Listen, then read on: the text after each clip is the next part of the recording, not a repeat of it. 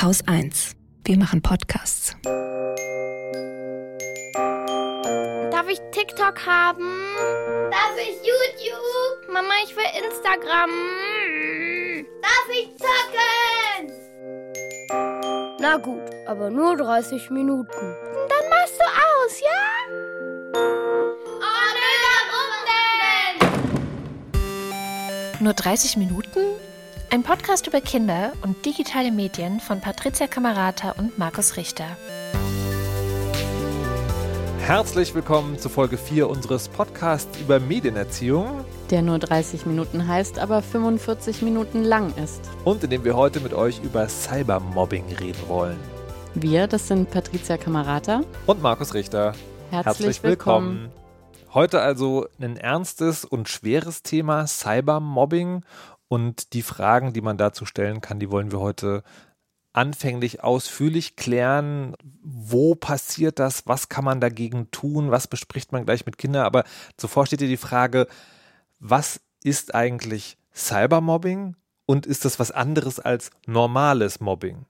Ich würde beim Mobbing erstmal anfangen, damit man das so ein bisschen eingrenzt. Von Mobbing spricht man, wenn Personen über einen längeren Zeitraum wiederholt beleidigt, bedroht, bloßgestellt und belästigt werden.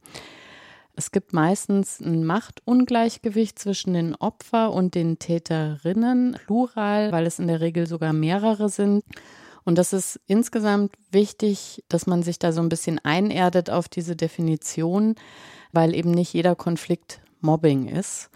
Das muss man auch so sehen, wenn Kinder irgendwie streiten, sollte man diesen Begriff nicht überreizen, sondern wirklich nur da benutzen und sparsam benutzen, wo der tatsächlich angebracht ist.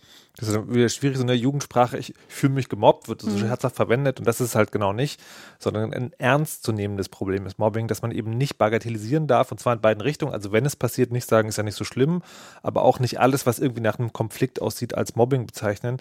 Und da sind wir eigentlich schon an der Stelle, wo man sagen kann, naja, Cybermobbing ist fast schon auch eine Bagatellisierung, oder? Weil es klingt ja so, als wäre das was anders. Vielleicht nur virtuell ist nicht so schwer, aber das ist ja Quatsch, weil Cybermobbing hat vielleicht als einzige Daseinsberechtigung, Daseinsberechtigung als Begriff im Sinne von, da findet Mobbing statt, Punkt, aber mit Hilfe von digitalen Mitteln. Genau.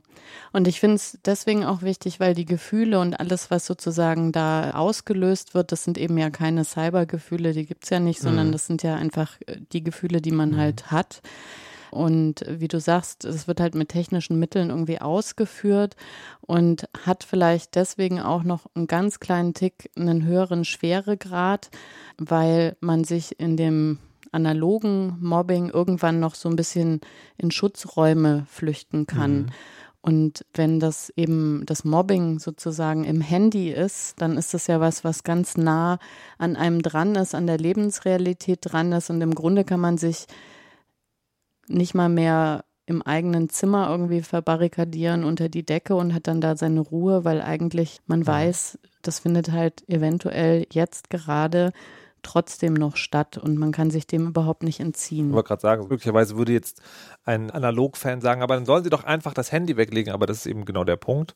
Es passiert halt trotzdem und das Handy weglegen bedeutet ja für viele Heranwachsende einfach einen Teil des Selbst, also wenn es auch ein bisschen krass klingt, mhm. aber einen Teil der Lebenswirklichkeit einfach äh, aufzugeben. Und das ist schon eine Forderung, die ist relativ hart. Und um einmal das, das ganz fürchterliche an dieser Sache zu sagen, schweres Thema, es gibt Selbstmord auch unter Jugendlichen und 20 Prozent der Selbstmordfälle von SchülerInnen werden durch Mobbing ausgelöst. Also nochmal wichtig, es geht nicht um irgendwie Konflikte zwischen gleichaltrigen Heranwachsenden, sondern es geht um wirklich diese dauerhafte Hassheruntermachung und die kann halt dazu führen. Und deswegen ist das ein wichtiges Thema. Ich will jetzt nicht damit wieder in die andere Seite kippen und sagen, oh nein, das ist alles ganz gefährlich und man darf es nie anfassen, aber das ist halt eben ein wichtiges Thema, über das wir sprechen müssen.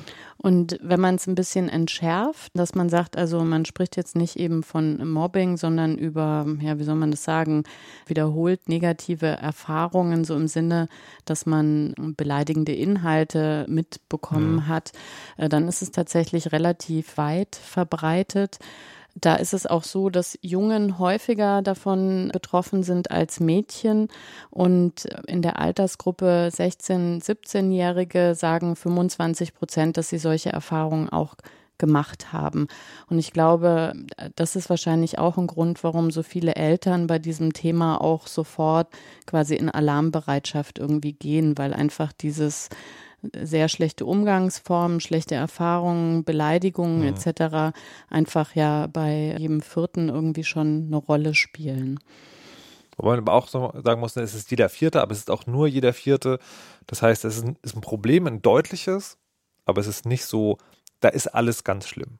Man kann zum Beispiel, indem man sich vorher informiert und mit seinen Kindern darüber spricht, wie man sich verhält, selber auch, und was man dagegen tun kann oder was man für Fallstricke umgehen kann, dafür Sorge tragen, dass das vielleicht insgesamt äh, weniger wird. Mhm. Und ich finde, dass wir haben jetzt schon so ganz unterbewusst sozusagen schon ein Mem widerlegt, was es über Mobbing ganz häufig gibt, nämlich, äh, also gerade wenn es um Cyber geht, ist immer so, die bösen Unbekannten aus dem Internet, die da Kinder runtermachen. Aber das ist eigentlich bei Cybermobbing, um mal beim Griff zu bleiben, gar nicht das Problem. Nee, genau, da ist es tatsächlich auch so, dass die Opfer in der Regel die Täterinnen kennen, auch ähm, aus der analogen mhm. Welt. Und dass das auch meistens gar nicht mit Cybermobbing anfängt, sondern dass, dass es quasi eine Phase gibt, wo eben Offline-Mobbing vorangeht und das Mobbing meistens aus Personen aus dem eigenen Umfeld quasi da seinen Ursprung findet. Und dann gibt es weil wir ganz am Anfang vom Gefahrenherd gesprochen mhm. haben, ganz besonders häufig findet das eben im Klassenchat statt.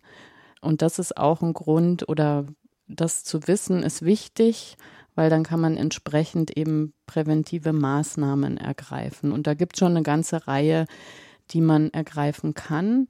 Ähm, aber ich glaube, bevor man darüber spricht, ist es, glaube ich, auch wichtig, mal so Formen von Mobbing sich klar zu machen oder sich bewusst zu machen. Ich finde es ganz spannend mit dem Klassenchat, weil wir hatten es ja im, beim Thema Messenger, ist der Klassenchat auch eng verbunden. Und ich finde, Klassenchat ist immer wieder so ein super Beispiel, warum es sich lohnt, solchen Phänomenen sehenden Auges anzugehen und nicht zu warten, bis es passiert. Ne? Also so ein Klassenchat auf welchem Messenger passiert er und was sind die Phänomene, die man, die daran auftreten können. Wenn man das alles vorher bespricht, bevor die Klasse einen Chat hat, dann hat man, glaube ich, viel gewonnen. Ähm, was sind die, die, die Szenarien oder was, was ist eigentlich Mobbing? Also, dass man das selber weiß und klassifizieren kann, aber auch, dass man mit seinen Kindern darüber reden kann. Eine relativ eindeutige Form ist Bedrohung und Erpressung und zwar in jeder Hinsicht. Also wenn, wenn ich jemanden Gewalt androhe oder ihm androhe, irgendwas zu tun oder ihn mit etwas erpresse, was ihm peinlich ist oder vielleicht tatsächlich Kompromat, also im Sinne von ihn bloßstellt, weil er vielleicht sogar irgendwas gemacht hat, dann zählt das darunter. Es gibt im Zusammenhang mit Cybermobbing zwei Dinge, die immer wieder auftreten. Das eine ist, man ist im Besitz von privaten Informationen, die man weitergibt, und zwar an der Stelle, wo es gar keine Rolle spielt, ob das dann eine juristische oder erzieherische Konsequenz hat, aber wo man weiß, dass die Person sich dann dafür schämt oder davor Angst hat. Also zum Beispiel dem Eltern zu sagen, dass das Kind irgendwas gemacht hat, wovon das nur das Kind, es reicht, wenn ein Kind das Kind selber glaubt, die Eltern sind darüber böse, mhm. dann ist das eine Erpressung. Und das andere ist ebenso private Informationen, meistens geht es da auch um Fotos oder es geht da oft auch um Fotos an die Öffentlichkeit nicht an die Großöffentlichkeit, das kann so eine Semi-Öffentlichkeit sein, wie eben der Klassenchat oder wie halt eine Online-Community. Mhm. Das sind also Bedrohung und Erpressung. Und wenn das auftritt, mehrfach, dann ist das Mobbing. Und auch ähm, natürlich Beleidigungen und Beschimpfungen. Da braucht man, glaube ich, jetzt gar keine äh, Beispiele nennen. Das ist ja auch ein bisschen selbsterklärend. Ja, dann das jetzt hier ein Extrapunkt Verbreitung persönlicher Informationen oder Gerüchte. Ich, noch kurz, also Beleidigung, Beschimpfung, ich glaube, das ist aber der eine Punkt, wo man als Eltern, glaube ich, sorgfältig hingucken muss, ist das jetzt ein Streit zwischen zwei Personen, der eskaliert ist, oder ist das was, was länger passiert? Ich glaube, das, da ist es am wenigsten klar, oder? Was, was von beiden sozusagen, was von beiden jetzt stattfindet, wenn man jetzt von außen dazukommt. Ja, ne, es geht immer um diesen langfristigen mhm. Ding. Das geht nicht um einen kurz aufflammenden Streit oder auch einen, der immer wieder kommt, weil sich irgendwie zwei Kinder nicht grün mhm. sind, sondern wirklich auch, wenn das stattfindet, mit dem Ziel ja auch ein Kind irgendwie runterzumachen mhm. und zu kränken. Was so ein bisschen auch ja eine Schnittmenge hat zu diesem Bereich Erpressung, ist Verbreitung persönlicher Informationen oder bewusstes Setzen von Gerüchten. Also du hast ja das Beispiel auch schon genannt und genauso wie das tatsächliche Dinge sein können, können das natürlich auch erfundene Dinge sein, die das Kind dann eben entsprechend unter Druck setzen. Also ein Beispiel wäre hier, dass jemand einen Fake-Account irgendwie aufsetzt, sich da irgendwie auch Bildmaterial vielleicht beschafft, damit das irgendwie glaubhaft ist und dann anfängt eben in diesem Fake-Account im Namen des betroffenen Kindes eben zweifelhafte und komische Inhalte zu posten. Oder vielleicht müssen die auch gar nicht irgendwie zweifelhaft sein. Es reicht mhm. ja vielleicht, dass zum Beispiel das eine Kind das Wissen hat, dass das andere Kind nicht auf Instagram sein darf und er stellt dann da diesen Inhalt und tut so, als würde es mhm. jetzt aktiv im Internet sein. Und dann kann das ja auch schon ein Bedrohungsszenario irgendwie sein, wenn das Kind befürchtet, dass die Eltern das eben unter gar keinen Bedingungen irgendwie gerne wollen. Und von Fälschung, da kann man nicht nur Accounts oder Identitäten nachbilden oder damit ruhen, sondern auch tatsächlich Fotos oder Videos fälschen im Sinne von Bilder nachstellen oder hineinmontieren. Ja, und das muss auch tatsächlich nicht professionell wirken, mhm. um so einen Effekt zu haben. Ich kann das von mir erzählen aus meiner Vergangenheit. Das war tatsächlich irgendwann Anfang der 90er Jahre, wo man diese Handscanner irgendwie mhm. hatte. Und da war ich auch schon, weiß ich nicht, muss ich nachrechnen. Also ich war eigentlich schon im fortgeschrittenen mhm. Adoleszenzalter und ein Freund von mir hat das so ja, so aus Jux eigentlich gemacht, dass er so Pornofotos irgendwie eingescannt hat und dann von mir ein Foto hatte und dann so einen Kopf draufgesetzt mhm. hat und das dann ausgedruckt hat. Und allein das zu sehen war für mich ein totaler Schock. Also es war furchtbar. Mhm. Und mir jetzt vorzustellen, ne, also und das sah wirklich nicht, also da hat man auch total gesehen, dass der Kopf irgendwie aufgesetzt ist, aber mir jetzt vorzustellen, dass so ein Bild von mir in sozialen Netzwerken verbreitet wird und sich irgendwie wachzurufen, wie damals auch die Struktur in meiner Klasse war, dass es immer Kinder gab oder Jugendliche, vor denen ich auch Angst hatte, da mir vorzustellen, dass die so ein Material über mich gehabt hätten, also das wäre total schrecklich gewesen. Also da, da geht es einfach wirklich nicht darum, dass jemand irgendwelche Skills braucht, sondern um, um dieses aus dem Kontext reißen und quasi mein Gesicht auf einen fremden Körper mhm. zu machen.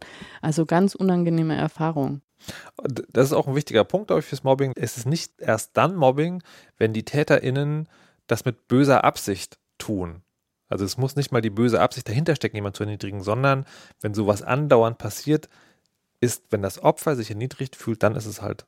Ja, wobei, wenn, wenn das also andauernd passiert, finde ich, dann kann man nicht davon sprechen, dass es nicht mit in böser Absicht versteht, naja, entsteht. Also im, im, im Zweifel für den Angeklagten man muss es nur wissen. Ne? Ja, also sagen da, nur. Also da bin ich eher so, ne, das kann einmal passieren, dass man irgendwie ganz unbedacht, wie, wie mein Bekannter oder Freund hm. früher sagt, ach guck mal, das geht, das mache ich jetzt. Hm. Aber in dem Moment, wo das ein zweites und drittes Mal passiert ist, also da, da wäre meine Toleranz naja, sozusagen. Genau, aber da, du hast dem Freund ja gesagt, hm. wie das ist. Aber ich, ich hatte jetzt an die Situation gedacht, die ja vorstellbar ist. Der macht es Du findest das schlimm, sagst aber nichts, weil euer Verhältnis nicht so gut ist, du das nicht traust, du cool wirken willst und das nicht zugeben willst, dass dich das stört. Und wenn dann sozusagen das immer wieder gemacht wird, ohne böse Absicht, sondern natürlich ein ganz krudes Humorverständnis, auch eins, über das man reden kann, aber halt nicht der Demütigungsabsicht. Aber es kann dann trotzdem halt diesen Effekt haben. Und dann ist es, das ist also wichtig, das so zu sehen. Ich glaube, da, komm, komm, da haben wir unterschiedliche Wie? Empfindungen, weil ich glaube einfach, wenn du sowas machst in einem gewissen Alter, muss einem klar sein, dass es immer einen demütigenden Effekt hat, sonst kann man da selber seinen Kopf draufsetzen, wenn man irgendwie experimentierfreudig ist. In dem Moment, wo man einen anderen Kopf nimmt, ähm, hat mhm. man da schon irgendein Motiv. Aber ist jetzt auch äh, mhm. äh, hinfällig, darüber irgendwie zu diskutieren. Also mhm. ich glaube, in, in so Zweifelsfällen geht's immer, die Perspektive sollte dann immer auf das Opfer gehen und mhm. wie, wie das Opfer sich damit fühlt. Und dann ist mir ehrlich gesagt auch wurscht, was der Täter sich jetzt im Detail gedacht hat. Dann geht's in erster Linie für mich darum, aktiv zu werden und das abzustellen. Ein anderes Ding, was mit, mit Fotos und Videos noch zu tun hat, ist ein, ein Phänomen. Ich habe das schon irgendwann mal gehört, aber sozusagen vor dem Podcast jetzt war mir das wieder entfallen, dass es überhaupt gibt. Happy Slapping. Mhm. Leute werden geschlagen, das wird gefilmt und dann halt online gestellt. Ja. Da, das ist ein Punkt, wo ich mich frage, was gibt es für eine andere Interpretation, außer jemanden zu demütigen?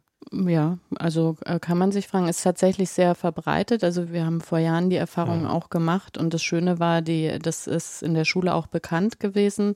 Und jetzt rate, äh, wie der Umgang mit der Situation war.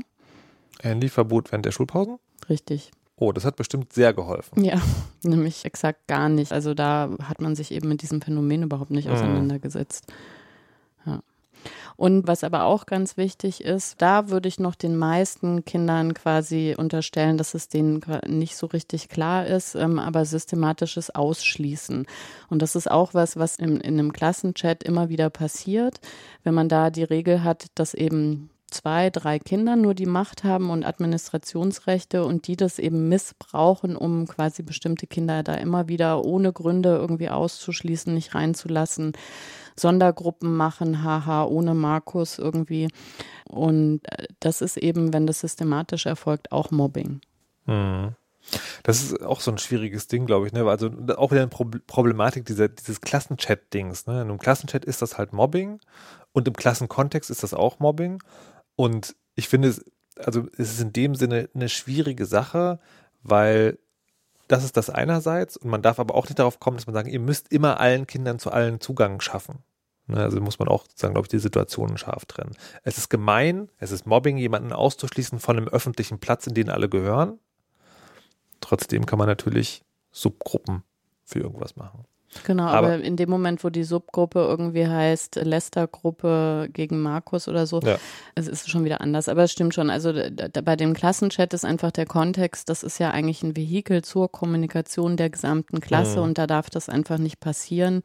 dass da sollte die Regel sein, alle, die technisch die Möglichkeit haben und das Interesse daran teilzunehmen, sind Ja. Teilnehmende in diesem Klassenchat. Ohne Wenn und Aber. Genau. Weil wir jetzt ja schon beim Thema Klassenchat sind, würde Mhm. sich ja anbieten, dass wir da einmal drüber reden, was denn solche Regeln sind, die man eben vor Einrichten des Klassenchats äh, macht. Und das funktioniert tatsächlich so. Ich würde das sehr empfehlen, dass man als Eltern möglichst bald, äh, die meisten haben ja wirklich schon so in der fünften, sechsten, spätestens siebten Klasse diesen Klassenchat, die Lehrerinnen auch darauf anzusprechen und zu sagen, lass uns das irgendwie gemeinsam machen, lass uns so einen Klassenrat vielleicht bilden und dass man dort gemeinsam Umgangsformen entwickelt und Werte entwickelt. Meinst du mit Klassenrat? Also ich kenne Klassenrat als, das ist so eine fünf Mann starke Vertretung der ganzen Klasse oder meinst du Klassenrat im Sinne von, wir machen eine große Runde und halten Rat? Letzteres. Letzteres, okay. Verstehe. Genau. Und da macht man Regeln. Dieses, es ist idealerweise davor, wenn es nicht passiert ist, sozusagen so bald wie möglich. Mhm. Also wenn ihr diesen Podcast hört und denkt, oh nein, es ist zu spät, das Schuljahr ist jetzt schon fast rum, aber dann macht es halt sozusagen einfach, sobald es geht. Es ist nie zu spät, um damit noch anzufangen. Und die Dinge, die wir jetzt hier mitgebracht haben, sind Inspiration. Mhm. Nicht sozusagen, ihr müsst das abschreiben und genauso muss es sein, sondern der Klassenrat ist eben dazu da, damit die Menschen, die sich in der Klasse befinden, beschließen können, was gut für sie ist. Genau. Und da kann man sozusagen auf unterster Ebene mit anfangen, dass man eben die Umgangsformen miteinander bespricht und dass man sagt, also in unserem Klassenchat wird nicht gelästert und es wird niemand beleidigt, so als Mhm. allererste Basis. Dann äh, wird es natürlich, also wann immer Menschen aufeinandertreffen, kann es zu Streit und Ärger kommen. Und da kann man auch eine Regelung treffen, dass man sagt, ja, das wird passieren, aber wenn ihr das macht, besprecht es nicht im Klassenchat, also nicht auf dem digitalen Schulhof, wo die beiden Leute dann im Ring stehen und sich gegenseitig behaken, sondern macht das persönlich. Jetzt kann man auch sagen, ich bin auch großer Fan davon, macht das vielleicht am besten offline face-to-face. Also, Mhm. also gerade, dass man, ne, das ist auch ein Punkt, wo man wieder lernen kann, das Digitale eskaliert vielleicht manchmal schneller und deswegen besprecht es lieber miteinander. Findet auf jeden Fall einen Weg, das nicht in diesem öffentlichen Forum zu machen. Dann wäre auch das Thema Kettennachrichten in der Folge über die. Messenger-Dienste, dass man da auch sagt, äh, ganz strikte Regel ist, Kettennachrichten werden sofort gelöscht und quasi nicht weitergeleitet und schon gar nicht eben in den Klassenchat.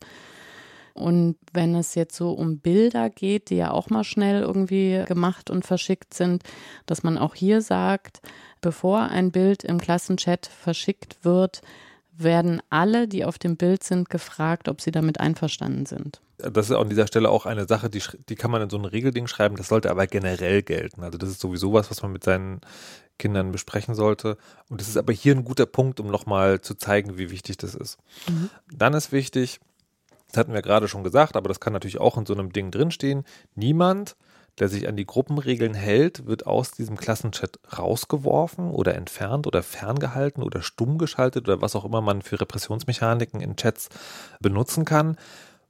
Und selbst wenn es zu einem Regelverstoß kommt, würde ich zumindest sagen, dann hat das nicht sofort, also es soll, soll eigentlich nicht so sein, jemand, der verstößt gegen die Regel, zack, raus, sondern das sollte wirklich die aller, allerletzte Eskalationsstufe sein. Ne? Also auch hier alles kann passieren. Es gibt sicherlich Situationen, in denen denkbar ist, dass es vielleicht sinnvoll ist, mal jemanden für eine Zeit lang aus so einem Chat rauszunehmen. Aber das ist die letzte Stufe. Genau, und da kann, da kann man ja auch schon wieder eine Regel rausmachen, dass man mhm. sagt, ne, unser Korrektiv, wir beschließen zusammen, wenn man dreimal gegen so eine Regel mhm. verstößt, dann kann man ja auch wiederum festlegen, für einen Tag ausgeschlossen. Mhm. Also es sollte auf jeden Fall diese Willkür irgendwie unterbunden werden, weil sozusagen die ganze Gruppe das miteinander beschließt. Genau, dann haben wir eben auch schon gesagt, man sagt, es gibt eben nur einen Klassenchat, nicht irgendwie fünf Subgruppen. Und da dürfen dann alle sein, die eben da sein wollen. Das heißt, die Teilnahme ist eben freiwillig und keine Pflicht, also dass daraus dann nicht irgendwie auch Mobbing entsteht. Und dass man da, wenn es solche Phänomene gibt, die kritisch sind, dass die Kinder wissen, wenn wir das nicht mehr selber regeln können, also wenn dann wirklich Mobbing oder auch ein Streit eskaliert mhm. oder irgendwie Drohungen stattfinden, dann gibt es eine Vertrauensperson, die eben eingeschaltet wird. Und da kann man ja auch sich schon drüber einigen, wer könnte das mhm. denn sein. Also dass man sagt, die Klassenlehrerin oder äh, man beschließt irgendwie bestimmte Eltern, die man, die die Klasse dafür kompetent hält, mhm. dass die so eine Rückfallebene sind, um ja einfach in so eine Diskussion mit reingezogen werden zu werden, um das miteinander zu besprechen. Und für mich an dieser Stelle ganz wichtig ist, das heißt nicht, es werden Erwachsene benannt, die diesen Chat mitlesen, sondern in den Vereinbarungsregeln gibt es jemanden, zu dem man geht. Das ist also eher im Sinne einer man hat sozusagen eine Richtung, wo man hingehen kann und einen Ansprechpartner, der mhm. auch davon weiß, dass das kommen kann. Aber es soll halt nicht dazu führen, dass der Klassenchat überwacht ist. Das ist halt, also würde ich zumindest so sehen, ich weiß nicht, wie du es siehst, aber ich, der Klassenchat ist halt ein Forum für die Kinder, wo die, auch wenn es ein großer Raum ist, unter sich sind. Auf jeden Fall, ja. ja. Mhm. Genau. Es gibt eine Vorlage, die man dazu, ähm, also das, was ihr im Podcast gehört habt, aber wo man das auch nochmal sehr gut nachlesen kann. Das ist die freiwillige Selbstverpflichtung gegen Cybermobbing für Schülerinnen und Schüler. Und die wiederum ist in der Broschüre Cybermobbing ignorieren oder anzeigen der Bundeszentrale für politische Bildung zu finden. Und den Link dazu gibt es, vermute ich mal, in den Shownotes, oder? Ja. Ja, natürlich. So, nachdem wir geklärt haben, was kann denn da passieren und wie gestaltet man den einen Ort, der dafür möglicherweise anfällig ist, so dass das nicht passiert, wollen wir trotzdem noch darüber reden, wie die Mechaniken sind und die Konsequenzen, wenn sowas passiert. Und das eine ist, dass wir erstmal erklären, was sind denn die Rollen im Mobbing. Also es gibt ja wahrscheinlich sozusagen ein bisschen mehr als das Opfer, den Täter oder die TäterInnen, wie du ja gesagt hast, dass das meist mehrere sind, ähm, weil man an der, an so Rollenbeschreibungen auch immer gut die Mechaniken erkennen kann. Genau, und das ist super wichtig, weil man da schon sozusagen den nächsten Hebel hat zur Prävention. Es gibt nämlich eine Rolle, die nennt sich Verteidiger und potenzielle Verteidigerinnen. Und das sind quasi diejenigen, die sich bestenfalls an die Seite des Opfers stellen, wenn Mobbing vorkommt, um das zu unterstützen. Und das können die dann besonders gut, wenn man eben diesen Verhaltenskodex miteinander ausgemacht hat, weil dann ist der klar und dann können die darauf referieren und sagen, hey, wir haben hier doch besprochen, so und so wollen wir miteinander umgehen. Ganz wichtig ist auch, dass eben die Täter auch wiederum Menschen zur Seite stehen haben, die bestimmte Rollen einnehmen. Das können zum Beispiel Assistentinnen sein, also die, die eben Täter oder Täterinnen mhm. irgendwie unterstützen. Und dann gibt es noch die, die im Prinzip nicht so richtig dabei sind, aber trotzdem das ganze Konstrukt dadurch vorwärts, vorwärts treiben.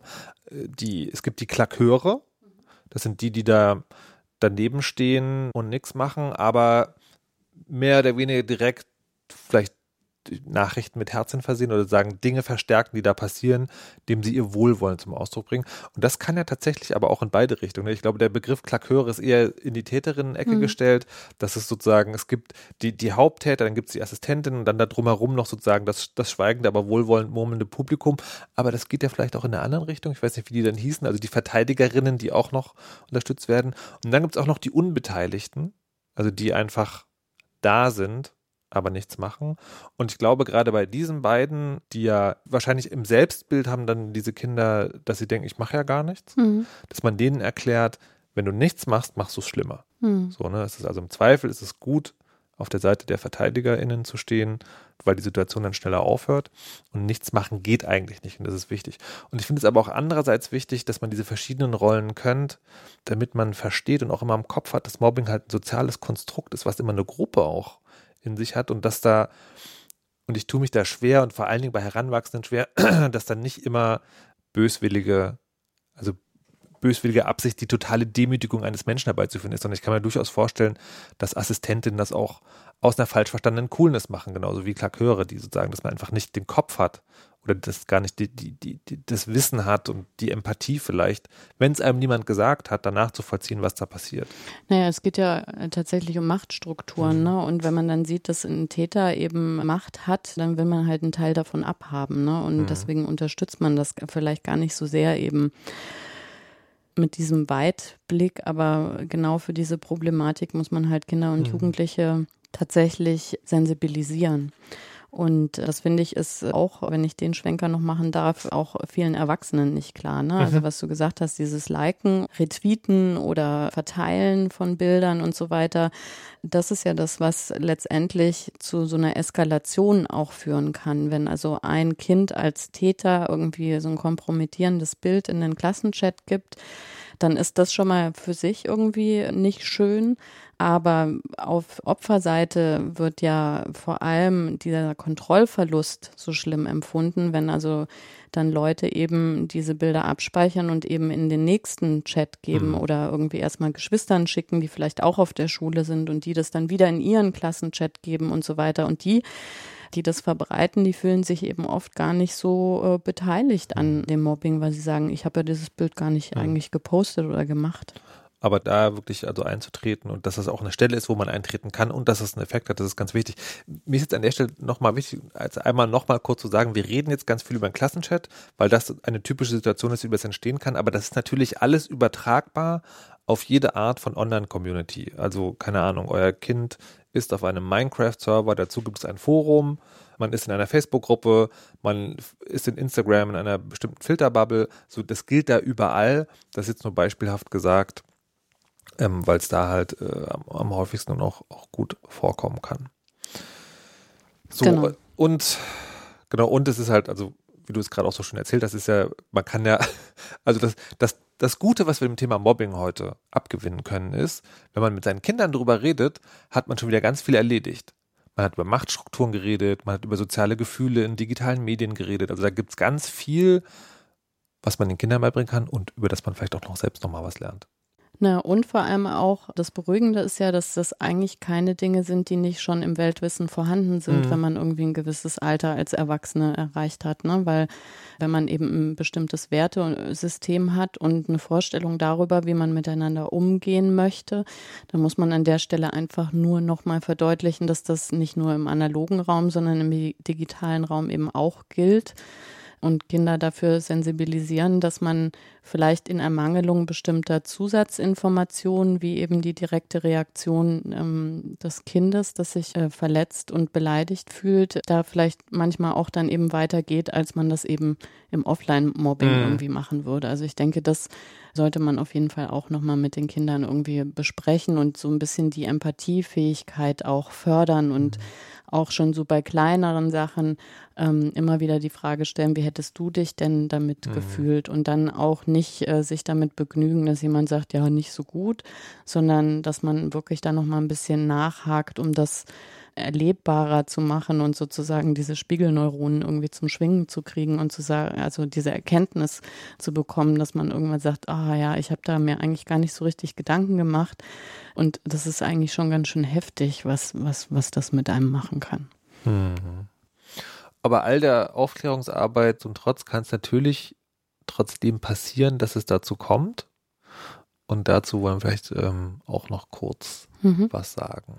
Da will ich, bevor es um so konkrete Tipps geht, vielleicht noch eine Sache, die ja eigentlich eher so ein bisschen in die Prävention gehört, nämlich dass man Kindern auch immer weitere Ansprechpartner außer die Eltern zur Seite stellt mhm. und auch ganz neutrale oder anonyme Stellen. Also ich finde zum Beispiel, alle Kinder und Jugendlichen sollten Uport kennen mit 4U.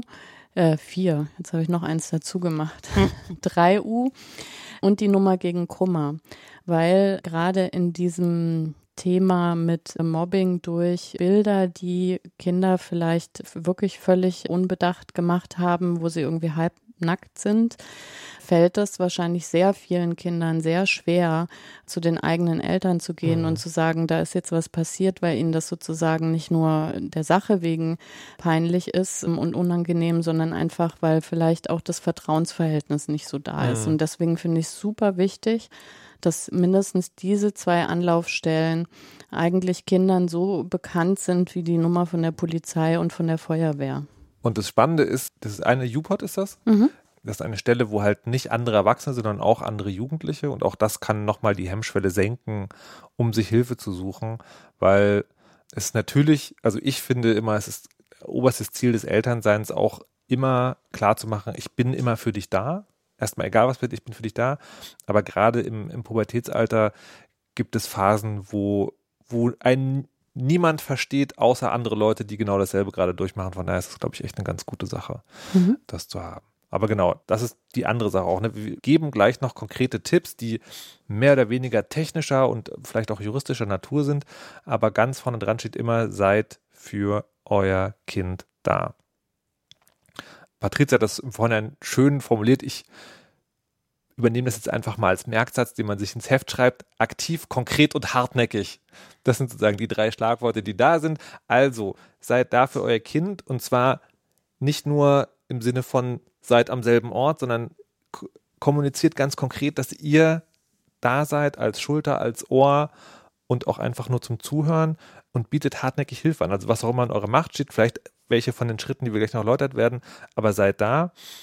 Und die andere Richtung ist, es gibt so Dinge, die man sich, glaube ich, selber immer wieder ins Bewusstsein rufen soll, die passieren können, die hehre traumatische Auswirkungen haben können. Sowas wie zu sagen, naja, das Foto ist doch nicht so schlimm. Oder da hätte es mal ein bisschen besser aufpassen müssen, ne? dann wäre das vielleicht nicht passiert. Ich glaube, das sind in der Situation so die beiden Dinge, in die man, und ich bin, davon, ich bin nicht davon gefeit, sozusagen, das auch manchmal als Gefühl zu haben, aber ich glaube, das sind die beiden Dinge, die man echt nicht machen sollte. Ja, und die auch total verbreitet sind. Die, also, ne, ich, wie oft ich irgendwie lese ja, wenn man sich in den öffentlichen Raum begibt, dann muss man damit klarkommen, wenn irgendwie sowas passiert. Und ne, wenn, wenn man das nicht will, dann kannst du halt nicht irgendwie auf Instagram sein oder mhm. dann darfst du halt nicht irgendwie das und das irgendwie machen, ähm, was Erwachsene sich eben auch ja gegenseitig sagen. Und das ist einfach für mich ganz genau dasselbe, wie wäre halt der Rock nicht so kurz gewesen, mhm. dann und so weiter. Ne? Mhm. Das ist Victim Blaming. Jeder hat ein Recht quasi an diesem öffentlichen Raum teilzunehmen und da ordentlich behandelt zu werden. Und wiederum auf der anderen Seite, niemand hat ein Recht, weil jemand irgendwie ein Bild postet, das er irgendwie doof findet oder äh, was auch immer man da als Ansatzpunkt irgendwie hat, um beleidigend zu werden. Also ne, das, das äh, gehört sich einfach nicht mhm. und das darf nicht sein egal wie viel jemand in ja. der Öffentlichkeit irgendwie ist. Und bei mir wäre es tatsächlich immer, also on top kommt sozusagen, ich finde, als Elternideal ist, wann immer ein Kind sich in einer Notsituation befindet, egal wodurch, die, wodurch die verursacht wurde, ist man erstmal da. Punkt. Ja. Alles andere kommt hinterher. Ja. Man kann sowas übrigens auch ähm, visualisieren oder irgendwie stützen, indem man wirklich so wie so Joker bastelt. Also das, wo die Kinder sagen können, pass auf, ich leg den jetzt auf den Tisch. Hm und ich sag dir jetzt was und du darfst nicht schimpfen, darfst es nicht bewerten. Hm. Ich glaube, das gibt vielleicht beiden Seiten auch nochmal so ein bisschen eine Möglichkeit, nicht in solche vielleicht auch manchmal Automatismen irgendwie Mhm. zu verfallen, dass man, ich meine, ich glaube, ganz oft wissen Kinder und Jugendliche schon, dass das irgendwie doof gelaufen ist, Mhm. sozusagen. Ne? Und manchmal ist es ja vielleicht, weil man vertrauensvoll irgendwie eine private Information rausgegeben hat, wo Mhm. man sich hinterher dann selber Vorwürfe macht, aber dass man eben sagt, okay, ne, gerade deswegen muss es nicht jetzt nochmal genannt äh, werden, sondern äh, jetzt geht es darum, das abzustellen. Also habt die anderen Ansprechpartner zur Hand und versucht äh, selber euer Möglichstes, um auch sein Ansprechpartner sein zu können. Was man auch sagen muss, das ist ja jetzt, was wir gesagt haben, im Prinzip so ein Kalenderspruch des Elternseins, weil der ja auch für andere Extremsituationen der Gefühlsnatur gilt. Mobbing ist wiederum, ne, Mobbing, also die Definition von Mobbing ist halt so krass, sollte man sich auch professionelle Hilfe suchen. Es gibt Leute, die damit umgehen können. Ja, also ich würde es auch immer empfehlen. Also es gibt einige Hilfsangebote, die auch extra nochmal dann, so wie das Jugendtelefon, gibt es auch ein Elterntelefon, dass man vielleicht auch, wenn man irgendwie das Gefühl hat, da läuft irgendwas im Hintergrund und man ist da nicht irgendwie hinzugezogen, dass man da dann nicht so irgendwie reinplatzt und irgendwie Sachen vielleicht noch schlimmer macht, sondern Mhm. dass man da auch quasi anruft und sagt, hier so und so ist irgendwie die Lage, was sind denn so meine Handlungsoptionen? Und wie kann ich denn mit der Situation irgendwie umgehen und dann eben guckt, an welchen Stellen man da auch noch Unterstützung bekommt oder auch wirklich ins Boot holen muss, ja, weil wenn wir wieder beim Thema Klassenchat sind, dann ist es eben ganz schnell nicht mehr ein privates Thema, sondern dann sollte das auch in der Schule mit der Klassenlehrerin, mit Sozialarbeiterinnen etc. Mhm. irgendwie auch bearbeitet werden. Und dazu kann auch gehören, mit den TäterInnen zu sprechen. Also wenn man jetzt mal davon ausgeht, dass Heranwachsende in erster Linie auch Heranwachsende sind, ist das auch immer noch ein Weg. Also auch hier, es gibt bestimmte Extremsituationen, wo es dafür vielleicht zu spät ist. Aber generell kann das auch helfen. Hm. Wobei man heutzutage, also ich kenne das so aus diesen Präventionskursen, doch eher dazu geht, dass man sagt, das ist halt auch quasi Aufmerksamkeitsverstärkung. Und die erste Maßnahme ist immer quasi das Opfer zu stärken und gar nicht so sehr irgendwie den Täter zu bearbeiten und irgendwie zu fragen, was, was hast du dir denn dabei gedacht? Und Okay. ähm, Also ich verstehe sozusagen das Prinzip, ne, dass also die Umkehr dessen, wem die meiste Aufmerksamkeit gilt. Aber sagen in, in einer idealen Welt, wo genügend zeitliche und emotionale Ressourcen zur Verfügung stehen, ist nicht auch sinnvoll, also weil die TäterInnen ja zumindest in diesem Klassenchat-Beispiel auch Heranwachsende sind, da trotzdem auch tätig zu werden? Also vielleicht nicht zu denen direkt, aber zu den Eltern zu gehen Ja, oder sowas? äh, ja Schon. also das, das ist sicherlich eine Maßnahme, aber man muss sozusagen gucken, irgendwie, dass, also das erste ist immer dieses Abstellen Mhm. und quasi ne, das Opfer schützen und aufbauen und so weiter. Und ähm, Ressourcen sind halt immer sozusagen begrenzt, leider. Mhm. Und dann soll man quasi seine Ressourcen nicht auf den Täter oder die Täterin irgendwie Mhm. fokussieren, sondern eher auf das Opfer, so war das gemeint. Dass man Ja. natürlich immer irgendwie miteinander reden kann und das nach Möglichkeit irgendwie auch tut. Aber da tun sich, glaube ich, auch nochmal ganz andere Mhm. Schwierige Felder irgendwie auf, die auch nicht so leicht zu bearbeiten sind, weil in der Regel reagieren ja auch Eltern nicht freudig offen, Ja. sondern die wollen dann erstmal Beweise haben, was ist denn da vorgefallen, dann Ja. kommt vielleicht so, ja, hast ja auch ein sensibles Kind und so weiter, ne? Mhm. Also das meine ich, da, da klar soll man das irgendwie versuchen, aber das ist in dem Moment äh, vielleicht nicht so zielführend wie irgendwie quasi nicht- das. Nicht die erste Priorität. Ja. Ja, okay. Ähm, weil du es gerade gesagt hast, äh, Beweise. Schwieriges Thema, finde ich. Also einerseits hilft es natürlich, wenn man Screenshots oder Nachweise hat von Mobbing, dass man die hat und sie im Zweifel äh, vorlegen kann. Andererseits ist das auch ein Thema, das sehr belastend sein kann. Also da würde ich mit Fingerspitzengefühl vorgehen. Wie gesagt, es ist praktisch, das zu haben und es ist auch eine gute Idee. Aber ich persönlich würde sozusagen mich als erstes fragen, kann mein betroffenes Kind damit umgehen? Wenn nein, ist das Vertrauensverhältnis zwischen uns so, dass ich sagen kann, liebes Kind, ich halte das für eine sinnvolle Idee, kann ich dir das abnehmen? Also darf ich für diesen einen Fall in deinen Chat gucken, dokumentieren, was es ist und dann lösche ich das und dann ist es weg? So in der Reihenfolge würde ich das, glaube ich, stapeln. Mhm. Genau. Und dann gibt es noch zwei Schritte, die ich glaube im Klassenchat, also hoffentlich wenig zum Tragen kommen, die sind dann eher da, als wenn man im, im größeren Internet unterwegs Plattformen, ist. genau. Mhm. Also melden und blocken. Und das äh, ja, wie soll ich sagen, das finde ich auch wirklich sehr wichtig, dass man das tut, man eben gar nicht erst in so eine Spirale irgendwie reinkommt. Und das ist manchmal von den Plattformen her auch gar nicht so einfach. Das ist sicherlich, da könnte man wahrscheinlich eine ganze Folge auch mhm. irgendwie zu machen, zu den einzelnen Plattformen. Wie, wie melde ich denn was? Und auch wenn es sehr klare Vorgaben der Plattformen gibt, wann etwas gegen quasi diese Community-Regeln irgendwie verstößt, ist es leider oft so, dass jemand eben nicht komplett gesperrt wird, mhm. wenn nur eine Meldung eingeht. Also auch da empfiehlt es sich, dass man Netzwerke sozusagen bildet. Also ich hatte das tatsächlich mal, also wo ich wirklich äh, ganz anderer Kontext, aber echt schockiert war, wo es um wirklich sehr zweifelhafte Verteilung von Kinderfotos irgendwie ging.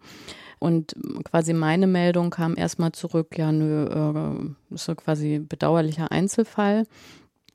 Und nachdem ich das aber geteilt hatte unter anderen Eltern in einem engeren Kreis und die das auch alle gemeldet haben, war das dann plötzlich ganz schnell weg.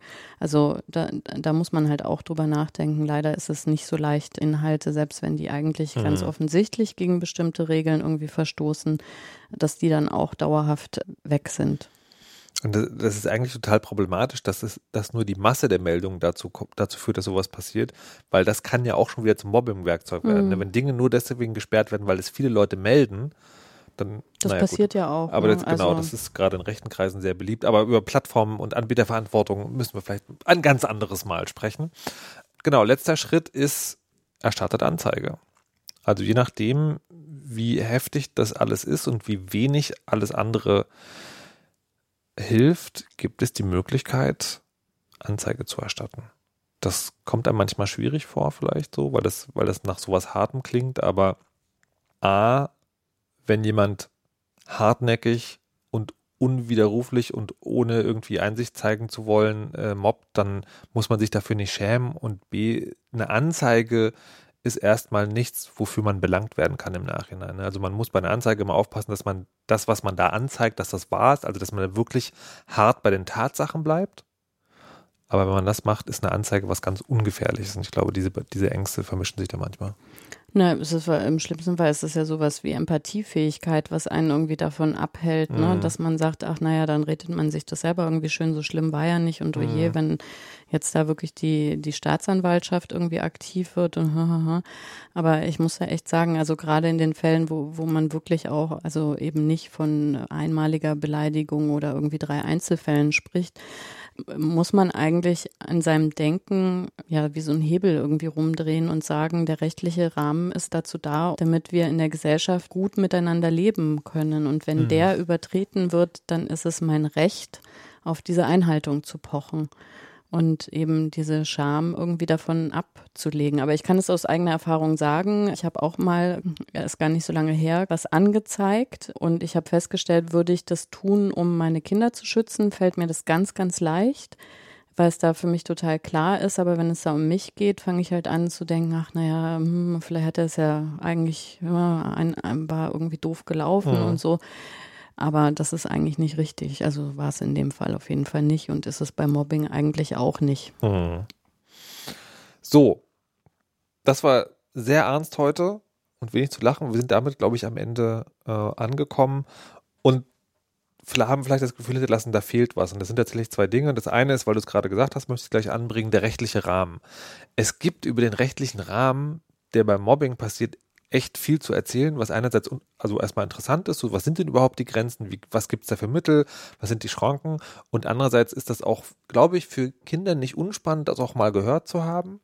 Ähm, das schaffen wir aber heute nicht mehr, aber unser Angebot wäre, dass wir das vielleicht in der zweiten Staffel machen, da mal wirklich eine Expertin einladen und fragen, was sind denn die rechtlichen Rahmenbedingungen bei Mobbing und was kann man da vielleicht noch rausziehen. Ja. Und das Zweite, worüber man nochmal sprechen könnte, ist tatsächlich eben über TäterInnen auch. Du hast es ja die ganze Folge über sehr betont, dass man eigentlich oft vielleicht davon ausgehen kann, dass es eben nicht hart geplant irgendwie mhm. war, sondern dass selbst auch wenn es eskaliert, irgendwie doch noch so ja, Hoffnung bleibt, dass man Mhm. damit irgendwie umgehen kann. Und natürlich kann man auch selber Eltern von einem Täter oder einer Täterin irgendwie sein. Und dann muss man ja auch irgendwie damit umgehen. Mhm. Und das sprengt jetzt auch den Rahmen dieser Folge, aber da könnte man auf jeden Fall auch nochmal drüber sprechen. Naja, und man kann es in deinem Buch nachlesen. Da hast du ja sozusagen das Thema auf jeden Fall auch schon ausführlich behandelt. Beides. Beides. Sehr, sehr gut. Das war's für heute. Und wir freuen uns wie immer, wenn euch unsere Gespräche das Gefühl geben, irgendwie, dass ihr was lernt, wenn ihr uns zum Beispiel eine schöne Bewertung auf irgendeiner Plattform hinterlasst oder einen Euro in den virtuellen Hut werft. Der virtuelle Hut steht den, als Link in den Shownotes im Blog nur30min.de und es gibt verschiedene Möglichkeiten, auch die mit dem Briefumschlag im Briefkasten, aber auch die auf Plattformen wie zum Beispiel Steady. Wir freuen uns auf jeden Fall, wenn ihr uns unterstützt, weil dann steigt die Chance, dass wir diese zweite Staffel überhaupt machen können. Haben wir nächstes Mal ein erfreulicheres Thema? Auf jeden Fall hat es deutlichere Lichtseiten. Mhm. Das heißt, äh, wir werden über visuelle soziale Plattformen sprechen, so zum Beispiel TikTok oder auch Snapchat ist, glaube ich, jetzt gar nicht mehr in. Instagram, all diese Plattformen. Wir werden also schön aussehen. Ja, aber vielleicht werden wir auch Erfahrungen mit Cybergrooming machen. Oh, na gut, aber das dann erst beim nächsten Mal. Wir sind Markus Richter Und Patricia Kamerata. und das ist nur 30 Minuten. Bis dann. Dieser Podcast wird unterstützt von dem Elternratgeber Schau hin, was dein Kind mit Medien macht. Auf schau-hin.info gibt es alle Informationen rund um Kinder und digitale Medien. Nach dem Motto, weil Verstehen besser als Verbieten ist. Nur 30 Minuten? Ein Podcast über Kinder und digitale Medien von Patricia Kamerata und Markus Richter. Alle weiteren Links und Informationen zum Podcast findet ihr unter nur30min.de.